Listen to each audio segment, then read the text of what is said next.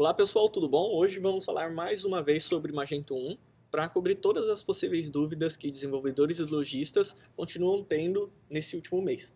Então, a primeira questão e a principal é: é possível continuar no Magento 1 depois do fim do suporte? E sim, a resposta é sim, é totalmente possível, mas você tem que ter um plano de ação. Então, por isso eu trago aqui um plano de ação que eu montei para os, os meus clientes, que você pode utilizar na caso você não tenha um plano de ação na sua loja hoje.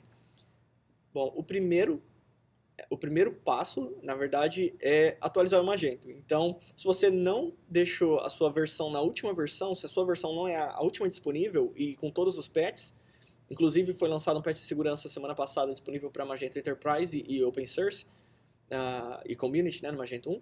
Se você não está com a, a sua loja na última versão, o primeiro passo seria esse, você deixar ele, a sua loja atualizado e esse patch instalado. Depois, verificar os módulos se estão atualizados, porque eles vão ser retirados do Magento Marketplace.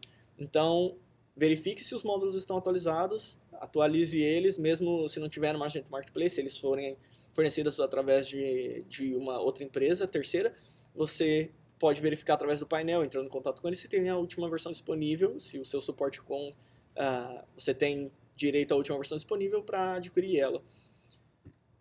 E depois disso é atualizar a sua máquina o seu server. Então, basicamente, é atualizar o seu PHP, MySQL, uh, sistema operacional, para ter certeza que você está usando a última versão estável e também usufruindo da, dos benefícios de performance que elas trazem. Né? Depois disso, é se adequar ao PCI Compliance. PCI Compliance é uma regra né, que normalmente os lojistas que precisam lidar com dados de cartões de crédito precisam seguir. Então, tem várias regras nisso. Se você não tiver, se você utilizar o Magento 1 depois da, desse mês, você já não é PCI já não vai estar adequado ao PCI compliance.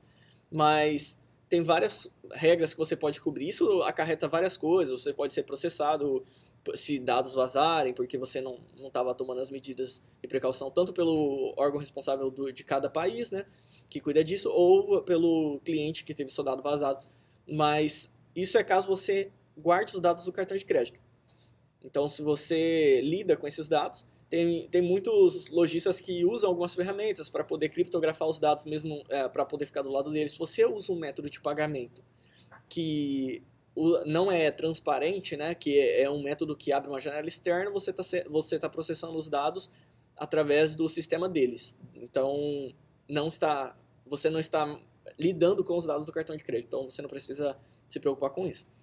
Uh, o PayPal mesmo lançaram uma. Tinha uma carta que eles já. faz tempo que eles lançaram, mas eles não podem falar para os lojistas continuarem usando a plataforma Magento 1 por conta disso, por conta do PCI Compliance. E o próximo passo seria ter ambiente para testes. Então, se você não tem um ambiente staging, é uma boa prática você ter um ambiente para os seus devs fazerem teste lá e para você também fazer novos testes de novas ferramentas e tudo e diminuir o risco de erro em produção. Depois é verificar as brechas de segurança. Então, se você não tem um sistema de monitoramento de brechas de segurança, um sistema simples é o Major Report. Então, majorreport.com e você vai ter acesso a uma ferramenta gratuita para análise da sua loja. Então, você pode ir lá e verificar se a sua loja ela está sem risco de segurança, vamos dizer assim, facilmente detectáveis. Né? Depois, automatizar os testes de segurança. Tem várias ferramentas que eu utilizo para automatizar esses testes de segurança, seja no Magento 1 ou no Magento 2. Uma delas é o PHP Security Audit. É uma ferramenta que é como se fosse o Code Sniffer. Você consegue executar para verificar se o seu PHP tem alguma possível brecha de segurança. Você consegue executar através do sistema, por exemplo, Bitbucket Pipelines, GitLab uh, Pipelines ou GitHub Actions, por exemplo. Ou Jenkins, um sistema de automatização desses, né? E o último passo é fazer alguma parceria com testes de segurança e suporte. Ou seja, tem várias empresas que oferecem esse tipo de assistência caso aconteça algum risco de segurança, caso eles consigam detectar algum risco de segurança na sua loja.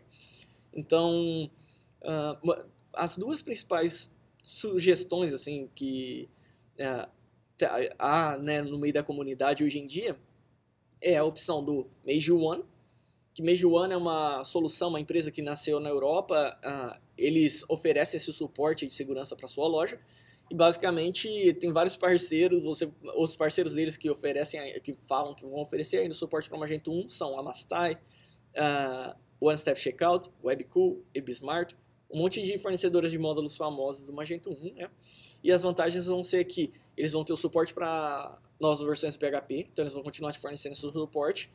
Uh, correções de erros de segurança, então eles vão continuar te oferecendo novos patches, fornecendo esses patches de segurança, e eles vão oferecer um sistema de recompensa para a comunidade, para quem achar erros de segurança.